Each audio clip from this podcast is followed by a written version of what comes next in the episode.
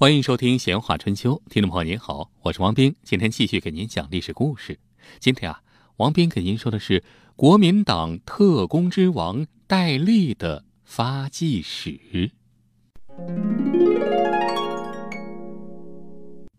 话说，一九四六年，国民党军统局局长戴笠在南京板桥镇的岱山坠机身亡。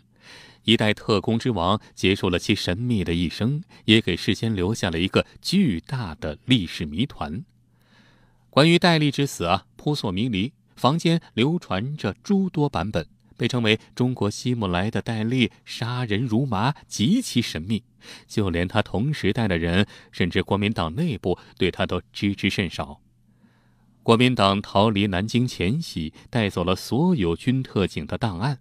关于军统的这一块资料，至今仍存放在台湾的情特机构里，至今没有解密。只有个别台湾学者曾经看到过部分档案。关于戴笠，有人把他描绘成是天生的谍报专家、特工天才，还有人直接骂他是魔鬼和毫无人性的刽子手。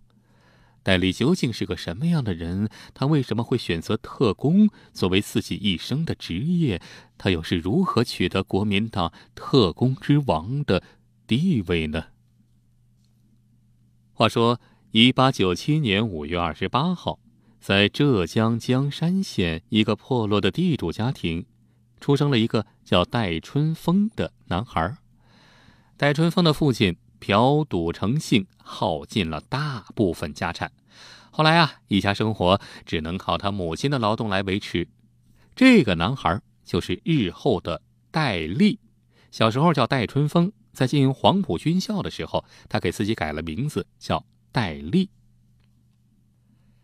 戴笠小时候读过书，上学的时候成绩还不错，后来还考上了杭州浙江省立一中啊，那是著名的好学校啊。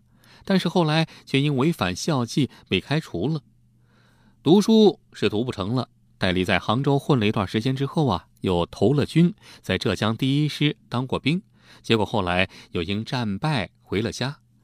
但是戴笠那时候年轻啊，啊不甘寂寞，急于四处寻找出路啊，就只身来到了上海。上海当时租界很厉害啊，就在上海租界混世界。那时候呢，说话的时候是一九二二年冬天。就在上海啊，戴笠见到了他的一位老乡戴季陶。这老乡见老乡，两眼泪汪汪，是吧？说起这戴季陶，那也是历史上赫赫有名的人物，国民党的元老啊，和蒋介石关系特别好，俩人是好朋友。传说啊，说是蒋介石的二儿子蒋纬国，就是戴季陶亲生的啊。想当年，戴季陶和蒋介石俩人都一块在日本留学，当时啊，有一个日本的一个女仆啊伺候他们俩。到后来啊，这个日本女人生了一个儿子。不过这时候啊，蒋介石和戴季陶都已经回国了。这个日本女人又跋山涉水跑到了中国来找戴季陶啊，这是你的儿子呀，你还给你呀。这戴季陶当时啊，是是是不敢不敢露面，因为这戴季陶的这个老婆啊太厉害了，河东狮吼啊。这戴季陶吓得不敢出面。哎，最后还是好朋友蒋介石出了面，把这个孩子给接过来了。哎。呃，认作自己的儿子，这就是后来的蒋纬国。关于这段历史公案呢，戴季陶后来也说，这不是我的儿子，因为我当年已经没有这个生育能力了。呃，至于是真是假，这这段公案咱们以后有机会再说。今天咱们的主题不是说蒋纬国到底是谁的儿子啊，这个以后咱们再说。今天主要是说戴笠的发家史。这戴笠啊，和戴季陶认识，你看，哎，巧了，俩人都姓戴，还是同乡。这多巧啊！刚才通过这个故事也说明了戴季陶和蒋介石的关系，那那不一般，那绝对不一般。你想想，不是特别好朋友的儿子，那能随便养吗？那不可能。何况蒋介石当时也不缺儿子呀，已经有老大蒋经国了，是吧？啊，总之就是通过戴季陶，戴笠认识了蒋介石。当时啊，蒋介石正和戴季陶还有陈果夫在内的一帮朋友啊，在上海交易所做股票生意。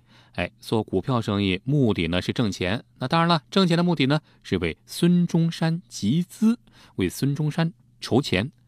戴笠就当了他们的小伙计啊，给他们跑跑腿啊，干点杂活。因为戴笠啊头脑灵活，办事尽心，哎，给蒋介石留下了比较深的印象。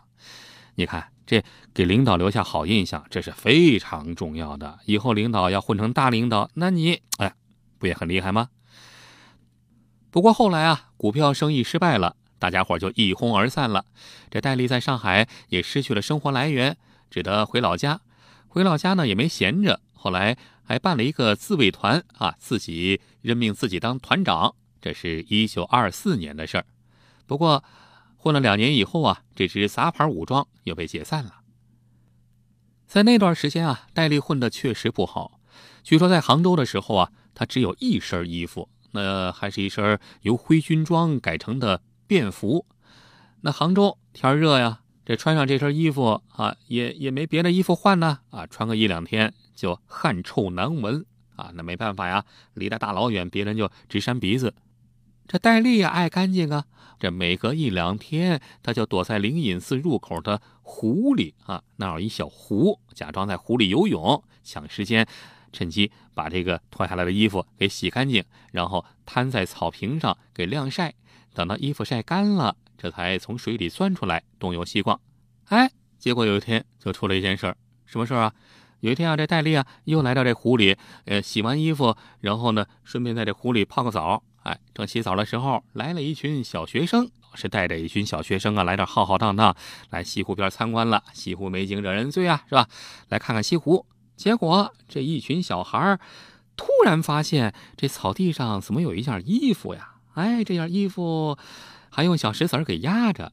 于是这小孩好奇心大呀，就顺手把这石子儿给捡起来了。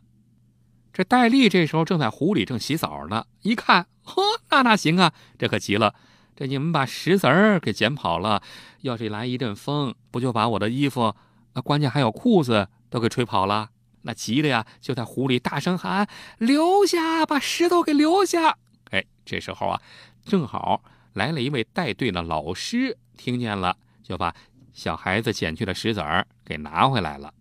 话说，这位老师非是旁人，这位老师啊，姓胡啊，名字叫胡宗南，太厉害了。胡宗南，国军悍将啊。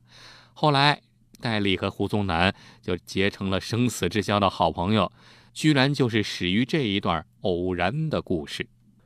据传闻啊，胡宗南的老婆就是戴笠给介绍的。啊，想当年啊，也是军统里面赫赫有名的一名女特务啊，就介绍给了胡宗南。胡宗南一看非常满意，于是就结了婚。你看这胡宗南这生意做的不错啊，这帮人捡了一块石头，哎，赚了个老婆，这生意多好。咱们继续讲戴笠的故事。话说戴笠办的自卫团解散之后啊，又有点走投无路了，不知道干点啥。哎，话说有一天在街头正在那儿闲逛啊，忽然遇到了一位中学的同学。这位同学姓毛，叫毛人凤。熟悉历史的人都知道，毛人凤那在国民党情报系统里面也是一个大大有名的人物呀。戴笠死了以后，就是他接任戴笠当了军统局局长。啊，不过这时候俩人还都没混出来呢。这时候的毛人凤在干嘛呢？这时候的毛人凤啊，正在上黄埔军校呢。哎，他进黄埔军校比戴笠还早。这么着一说，这戴笠也是大感兴趣。哦，黄埔军校，不行，我也得去上。更何况一听校长是蒋介石，那我认识呀。那于是就跑到了广州，也考进了黄埔军校。他上的黄埔军校啊，是第六期。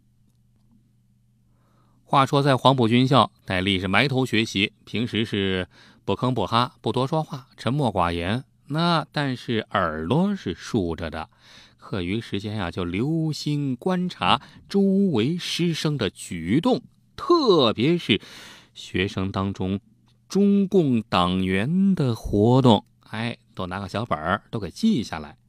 其实当时并没有人让他这么做。但是戴笠相信这些东西总有一天会发挥作用。你看，灵敏的嗅觉能力，加上主动的观察分析，以及领导能力，有了这些，戴笠注定会成为一个特务头子。不久之后，蒋介石就派他的侍从副官黄埔二期学生胡静安到黄埔军校清党啊，就是要铲除异己，把共产党从黄埔军校赶走。这时候啊，戴笠的情报就发挥了作用了，哎，及时提供了许多情报。为此啊，胡敬安对他是非常赏识。之后，戴笠就投靠了胡敬安。他倒是想直接投靠蒋介石，不过那时候这个资格还够不着。哎，于是胡敬安就让戴笠这个时候啊就开始做情报工作了。一九二八年。说这话，也就是两年以后啊，戴笠就正式接替胡敬安，开始为蒋介石出任情报特工工作。不过这时候啊，戴笠的工作还不受人重视。但是就是在这种环境中，戴笠养成了揣摩蒋介石心理的习惯。他注意分析政治军事形势和蒋介石的情报需求，不辞劳苦的去搜集各种有价值的情报。并不厌其烦的一次次跑到蒋介石的驻地去汇报啊！有时候啊，蒋介石的门口把门的这卫兵见到他烦了，就就就刁难他，呵斥他啊滚！哎，但是毫不在意，仍然站在那儿苦苦等候蒋介石的到来。你看人家这种工作态度啊，多认真！有时候蒋介石在不经意中丢掉了他的情报，哎，这戴笠啊，马上就再次送上。就是这么着。时间长了，蒋介石就慢慢的重视了戴笠。那当然，有这么很尽心的一个下属，当领导的当然都会重视。蒋介石啊，就觉得戴笠是个很细心的人，有干情报工作的天分啊，可堪一用。于是就下令准其随时可以都来见我。这就等于已经承认戴笠是他的人了。到了北伐时期，戴笠随军出发，又立了不少功劳，使蒋介石最终相信了戴笠的情报专长，觉得戴笠确实有能力，更感到作战离不开戴笠了。这么着，戴笠终于得到了蒋介石的器重。话说三年之后。一九三一年，蒋介石为进一步加强军事情报工作，又在国民革命军总司令部里任命了多位侍从副官和联络参谋，专门负责军事情报搜集工作。其中就有戴笠，这就是后来国民党军统的前身。